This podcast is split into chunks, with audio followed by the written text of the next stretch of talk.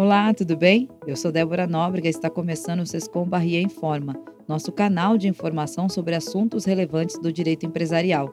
Siga os nossos conteúdos nas redes sociais. Estão disponíveis no LinkedIn, Instagram e Facebook. Para acompanhar todas as novidades, basta procurar por Sescom Barrier Advogados. A inserção de mulheres no mercado de trabalho de modo igualitário é objeto de debate social há anos.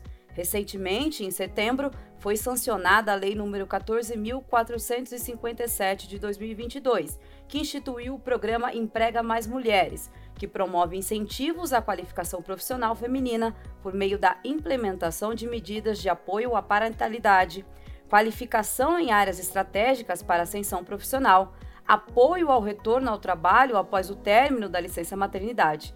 A lei em questão também prevê medidas de combate ao assédio sexual e outras formas de violência no ambiente de trabalho. No episódio de hoje, nossa sócia Gisela Freire e o associado Vinícius de Castro esclarecem alguns aspectos práticos e jurídicos que cercam a implementação das medidas trazidas pelo programa Emprega Mais Mulheres, que certamente impactarão o dia a dia das empresas. Inicialmente, é importante que os nossos ouvintes entendam melhor sobre o programa Emprega Mais Mulheres e quais são as medidas previstas por ele, se há obrigatoriedade e algumas outras curiosidades. Você pode comentar um pouco mais sobre esses pontos? Oi, pessoal, agradeço o convite para participar do podcast. É, essa lei, ela contém uma política afirmativa da inserção e da manutenção das mulheres no trabalho. Ela facilita também o caminho para aquelas empresas que acreditam que a diversidade traz produtividade. É, ela é fruto da conversão da medida provisória 1116, que nesse processo de conversão sofreu um veto só do, do, presidente da República. É um veto num artigo que restringia a opção pelo acordo individual para a formalização de alguns direitos, como, por exemplo, o reembolso creche, né? É, nos casos em que não houvesse instrumentos coletivos negociados. É, a, a, redação original ela dizia que só poderia haver acordo é, individual para negociar, por exemplo, o reembolso creche, se não houvesse uh, em vigência ou em vigor uma convenção ou um acordo coletivo. Isso foi retirado e o acordo individual agora prevalece para todas as hipóteses. É, o viés principal uh, do programa Mais Mulheres, de fato, ele é, é fomentar a inserção e a manutenção das mulheres no mercado de trabalho. É, isso é feito uh, nessa lei Uh, por exemplo, por meio do estímulo para a aprendizagem profissional uh, e também as medidas de apoio aos cuidados dos filhos pequenos. É, a gente pode citar entre essas medidas previstas na lei, por exemplo, o apoio à parentalidade na primeira infância, e aqui uma característica muito interessante uh, que, é que o legislador incluiu, ele não restringiu as medidas de apoio só à mãe e ao pai. Né? É, ele, ele, restringe, ele, ele uh, amplia, na verdade, uh, esse apoio a qualquer pessoa de qualquer gênero que tenha um vínculo socioafetivo com a criança e que tenha, obviamente, o papel de realizar essas atividades parentais. Né? É, uma outra medida é a qualificação em áreas estratégicas para a ascensão profissional da mulher. Né? É, aqui, uh, sem dúvida alguma, para fomentar a ocupação pelas mulheres de papéis de liderança nas empresas. Né? É, tem também o apoio ao retorno ao trabalho após o término da licença maternidade. É, e acredito que uma outra medida que vale a pena citar também é a prevenção uh, e o combate ao assédio sexual e a outras formas de violência no ambiente de trabalho.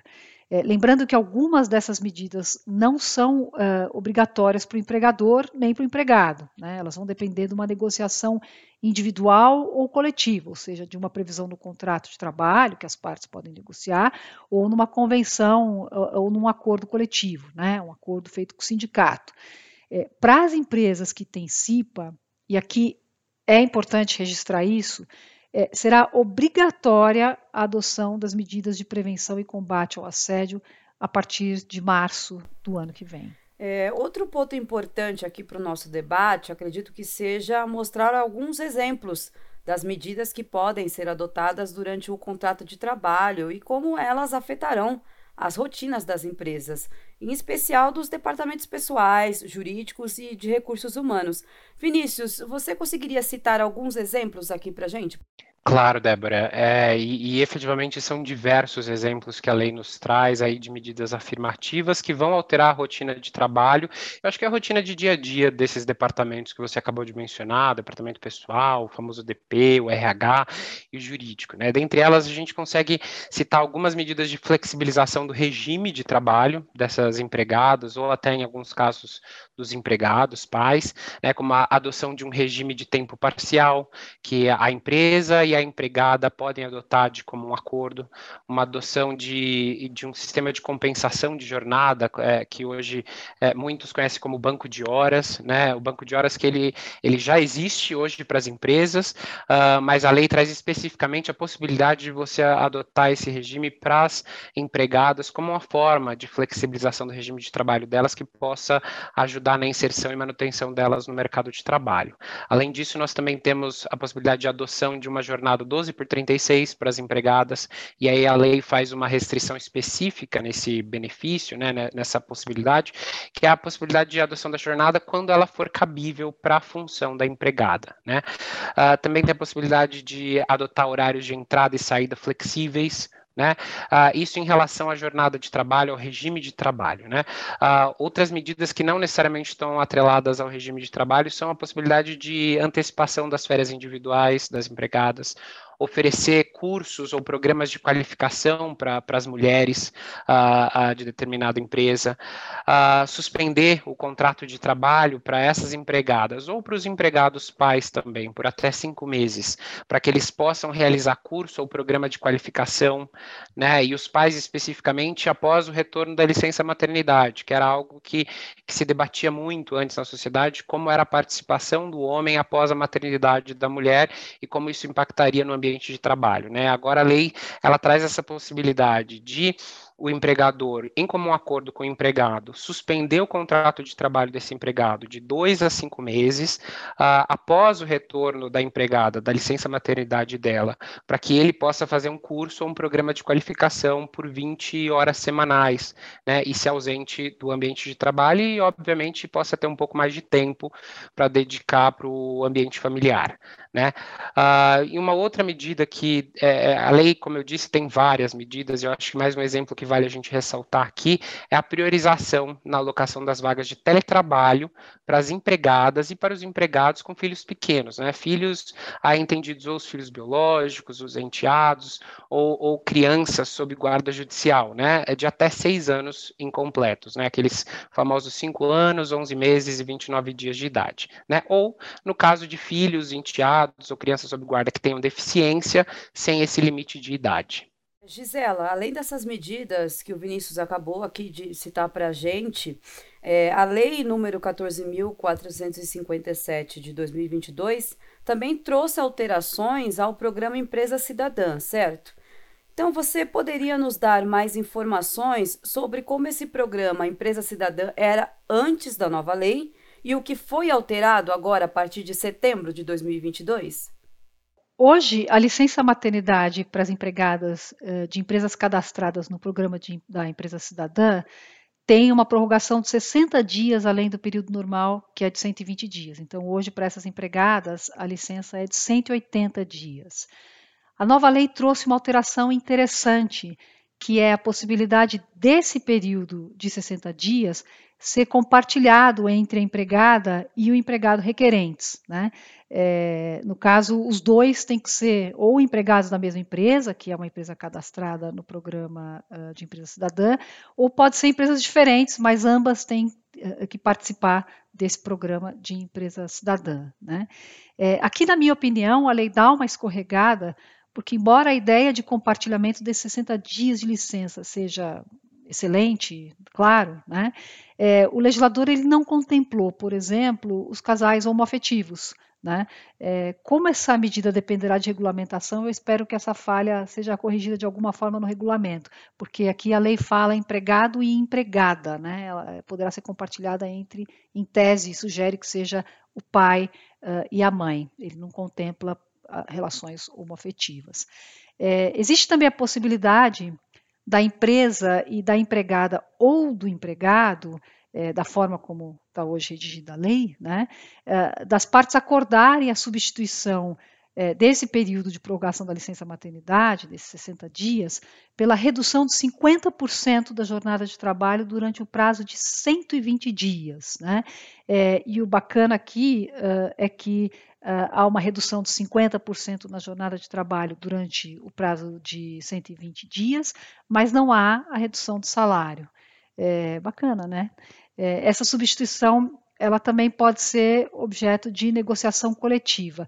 E aí, se for objeto de negociação coletiva, eh, ela não é, deixa de ser opcional para as empresas. É, Vinícius, além de todas essas medidas que nós citamos aqui, o programa Emprega Mais Mulheres também trouxe medidas de prevenção e combate ao assédio sexual e às outras formas de violência no ambiente de trabalho.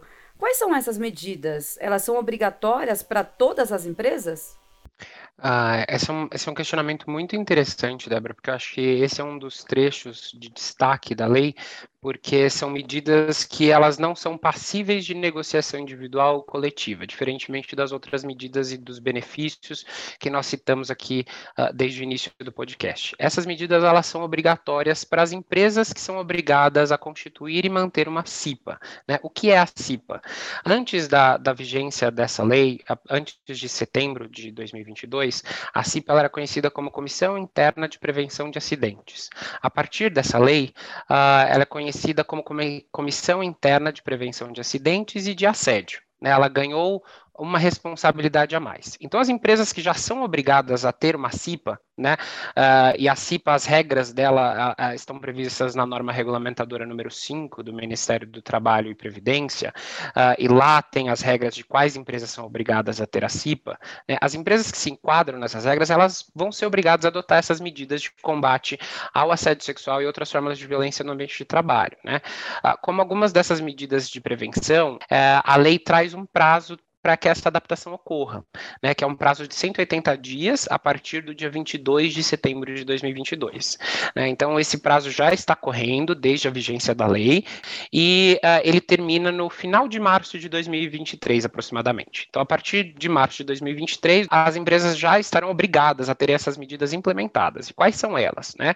Uh, são inclusão de regras de conduta a respeito do assédio sexual e de outras formas de violência nas normas internas da, da empresa, né? Ou seja, uma política interna que tenha essas normas né, de respeito à mulher, não somente à mulher, mas ao ambiente de trabalho de modo geral, a, com fixação de procedimentos para o recebimento e acompanhamento de denúncias, apuração dos fatos, né, e quando for o caso, a aplicação, aplicação de sanções administrativas aos responsáveis diretos e indiretos pelos atos de assédio sexual e de violência, né, e aqui nessa segunda medida é, é, é o que nós entendemos aí no mercado e chamamos como um canal de denúncias, né? Então, uma política interna muito bem estruturada, um canal para receber esse tipo de denúncia, que garanta o anonimato da pessoa denunciante, né?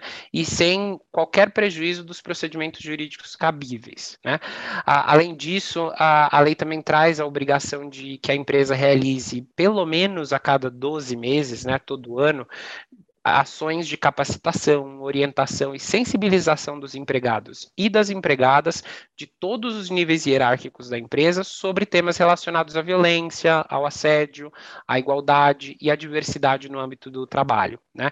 Em formatos, obviamente, acessíveis a todos, apropriados e que apresentem máxima efetividade dessas ações. É, Gisela, a nova lei, ela também implementou alguma forma de reconhecimento de empresas que adotarem boas práticas relacionadas ao público feminino no ambiente de trabalho? Sim, o programa criou o selo Emprega Mais Mulher. Esse selo ele vai ser uh, otorgado para aquelas empresas que se destacarem no fornecimento e na gestão de creches e pré-escolas. É, esse selo também vai ser uh, dado para aquelas empresas uh, que, que, estimulam as boas práticas, né? como, por exemplo, a implantação de medidas que estimulem contratação de mulheres em posições de liderança, uh, empresas que estimulam a divisão igualitária de práticas parentais, uh, que promovam a cultura de igualdade entre homens e mulheres, que implementem programas de contratação de mulheres em situação de violência doméstica e familiar. Enfim, essas são algumas das medidas que devem ser reconhecidas pelo selo. É, o Ministério do Trabalho e Previdência deverá editar um regulamento com essas regras do selo Emprega Mais Mulher. Provavelmente deverá ser o mesmo regulamento que vai tratar das outras medidas uh, que não têm ainda aplicação imediata, né? como, por exemplo, esse compartilhamento da extensão da licença maternidade uh, desses 60 dias. Né? É, o Sescom Bahia em forma de hoje fica por aqui. Nós acabamos de discutir medidas e mudanças importantes trazidas pela lei que instituiu o programa Emprega Mais Mulheres, com a sócia Gisela Freire. Obrigada, Gisela, pelos esclarecimentos. Foi um prazer. Obrigada, um abraço a todo mundo aí que está nos ouvindo. E o associado Vinícius de Castro também participou aqui da nossa discussão e eu quero agradecer também pelas informações. Eu quem agradeço a oportunidade. Obrigado a todos. Sescom Bahia em forma de hoje fica por aqui. Até a próxima.